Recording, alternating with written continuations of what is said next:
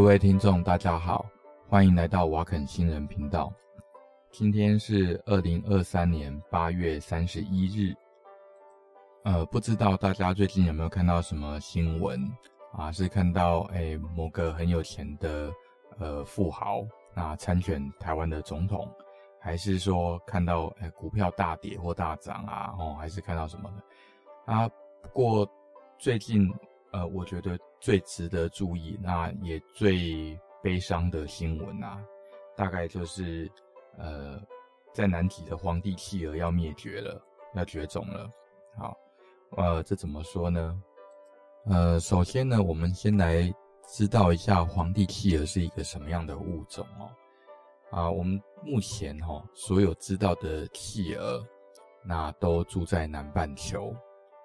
啊，当然啦、我们很久以前，应该说两百年前啊，也知道有另外一种叫做呃北极大企鹅哦，或者叫做大海燕，哎，大海雀。啊，雀是麻雀的雀，海是海洋的海。哦，那事实上它的那个学名啊，叫做 Penguinus 啊。那根据拉丁文嘛，那 Penguin 就是企鹅嘛，那 Penguinus 那就是这是一个类似企鹅的一个生物。那事实上，它跟企鹅是不同科的哈，在外形上哦，那事实上它跟企鹅很像啊。两百年前，它还活在呃北大西洋，就是现在的北美洲东边、东北边，然后 Greenland 就是格陵兰冰岛，还有那个呃北欧这个地方。那最后一对那个大海雀，那死亡的时候呢，是在。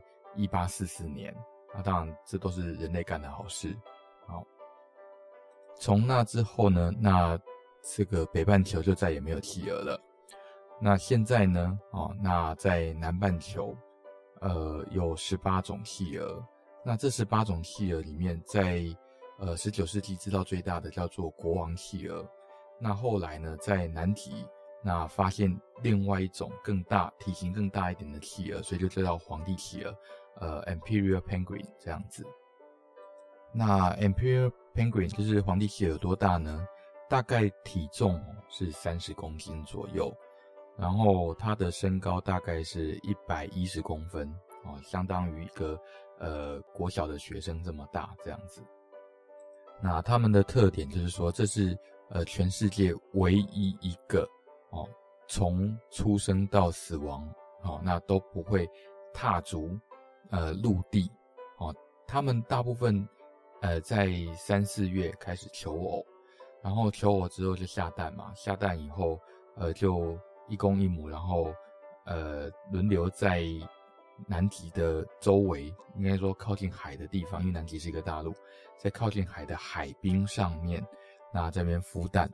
然后这边呃轮流育雏这样子，啊，这种鸟很特别，就是说它们每年都会交换伴侣，啊，就是说第一年可能甲跟 A 在一起，然后第二年可能就甲跟 B 在一起这样子，反正就是每年来搞个换妻俱乐部啊，换夫俱乐部这样子，好，那他们的呃成熟期大概是五岁，也就是说。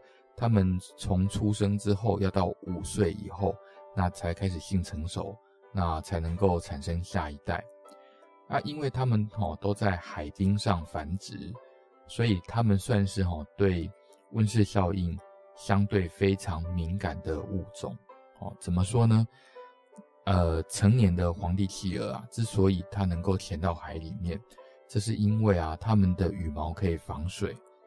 那可是它们的幼鸟哦，那基本上是没有办法防水的，应该说羽毛没有办法防水，所以呢，如果那个南极旁边的海冰啊，那提早融化啊，那这个时候呢，冰棚就会瓦解，冰棚瓦解的时候呢，呃，他们的幼鸟就可能沾到这个那个冰水，他们繁殖的环境呢，以现在来说哈，大概是零下二十度到零下四十度之间。所以你可以想象说，如果它们的羽毛这个时候如果无法防水的话，要么就是淹死，那要么就是冻死。那根据呃英国的科学家，应该说英国的那个南极呃南极探险队，也不能说探险啊，就是他们那个科学队的在去年的报告啊，这个报告在今年的呃今年的八月的时候刊出，上个礼拜刊出，就把大家给吓傻了哦。那为什么说吓傻了呢？呃，这个皇帝企鹅在南极洲附近啊啊，总共有大概几十个繁殖地。那他们观察了其中的五个繁殖地，那这五个繁殖地里面呢，有四个繁殖地彻底失败。呃，什么叫做彻底失败呢？就是皇帝企鹅的幼鸟全部死光光。好，你可以想象一下，台湾一年的新生儿大概是十五万，如果一年之内台湾的新生儿十五万里面会死掉十二万。你觉得这是不是一个危机呢？那目前皇帝企鹅的总数，大概是五十万到六十万之间，哦，这是根据那个卫星的，呃，就是从卫星那从南极洲上面空照，然后去算那个皇帝企鹅那些数目啦，大概是五六十万之间。所以呢，呃，他们在一年之内就损失了百分之八十的那个雏鸟。哦，所以皇帝企鹅现在只剩百分之二十的雏鸟能够活着长到下一年哦，还不是长到性成熟，是长到下一年。好，那这件事情的话，其实跟大海雀的灭亡，就是北极大海雀的灭亡，有一点点像。哦，像在什么地方呢？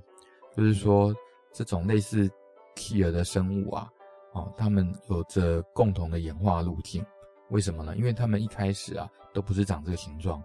那为了适应这种靠近极地的环境，都长得肥肥胖胖的，然后矮矮壮壮的，然后有点梭形，哦，就是那种两头尖尖啊，然后善于游泳，然后羽毛可以防水这样子，哦，他们的那个适应，为了那个适应环境啊，那所以都长这个形状。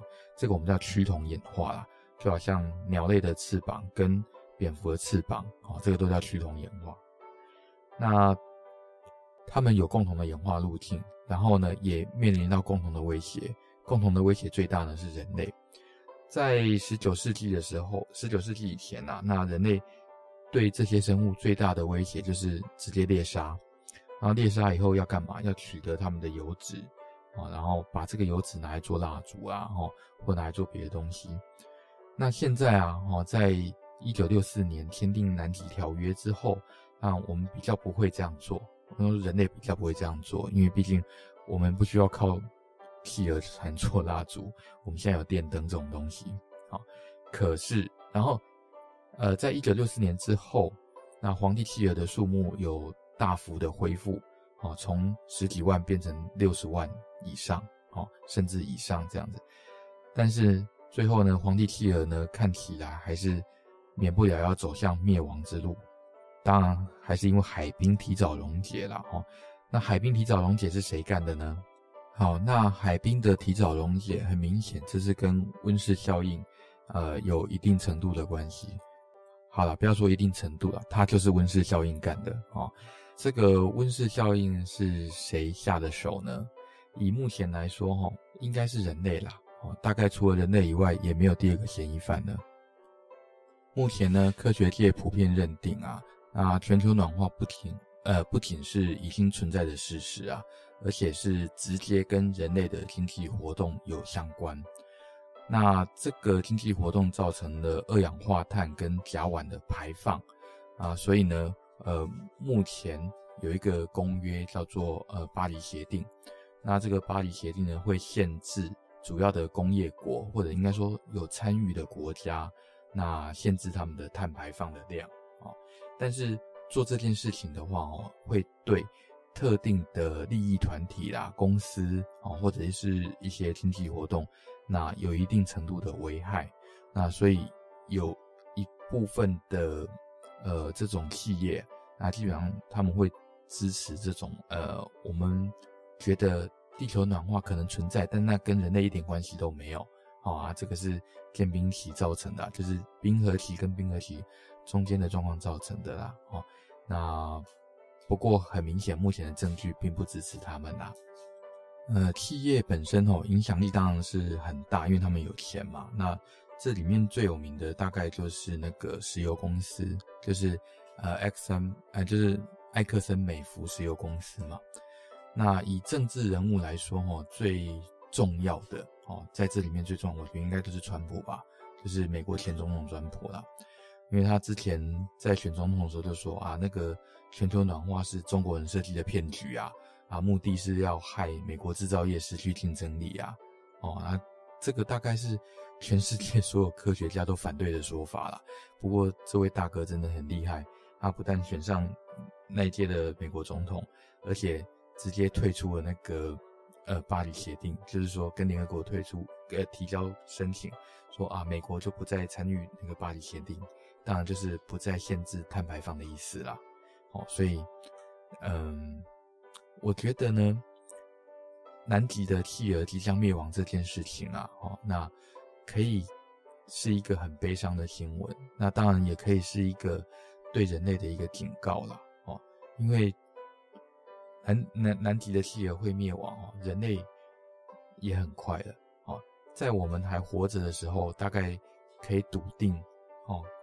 呃，我们不会呃再有机会看到野生的皇帝企鹅，然后在我们的子女那一辈哦，就是大概未来的一百年，那很肯定，他们如果要看到皇帝企鹅的话，大概就只能在动物园，只能在特定的动物园啊。当然，这时候在北半球看得到，因为企鹅会被搬到北半北北半球的动物园呐，这样子。好那对人类来说，哈，最重要的就是说，这些动物啊，不管是北极熊也好啦，哈，或者是皇帝企鹅也好，他们都扮演了一个我们叫做呃气候敏感动物的一个角色。那这种气候敏感动物的话，那它可以代替人类，那先尝到气候变化的一些呃苦果啊，或者一些恶果，那。以人类的尿性来说，哈，那我觉得是不会管这些动物啦，哦，人类连其他的人类都不管了，还管其他动物，哦，所以基本上以人类这种呃自私自利的个性啊，大概很快，哦，在几百年内大概也会走向灭亡。所以呢，我们现在应该要思考的啊，是怎么样帮人类这个物种，哦。那写下一个墓志铭，那这个墓志铭可以给未来的呃外星人或未来地球上的文明，未来的文明啦齁，那可以参考说，呃，曾经有过这样的一个物种在地球上创造了辉煌的文明，然后最后呢，呃，因为自私的关系，那把自己的文明给毁灭，这样。事实上呢，会被这波灭绝哈、哦、一波带走的，那可能还不只是北极熊跟企鹅，呃，还包括你想得到的大部分哺乳类动物，那不管是猫啊，是狗啊，吼，还是说各个呃野外生活的，哦，更不要说什么熊猫啊等等这种呃濒危动物了，哦，那全部哦都会跟这个世界说再见。现在呢，那还来不来得及？其实很难说。那至少如果我们现在开始做的话，例如说，呃，减少碳排放啊，或者是说减少垃圾量啊等等，呃，企鹅跟北极熊的灭绝是来不及了啦。啊，不过那防止人类灭亡，可能还有一点点的机会。啊，机会不是很高，但是还有一点点。啊，那所以。我们理论上哦，应该可以。人类是一个智慧生物啦，那理论上应该是可以从呃企鹅的灭绝，那来看看自己的未来。好，那喜欢我们节目的话哦，欢迎到呃欢迎按赞、分享、订阅。那我们在 Spotify 跟 Apple Podcast 好像都可以留言，然后我们也有 IG 啦。事实上也没有我们啦，只有我啦。哦，那。有空的话，也可以来跟我们，哎，来跟我呵 呵留言互动一下，这样，嗯，好，拜拜。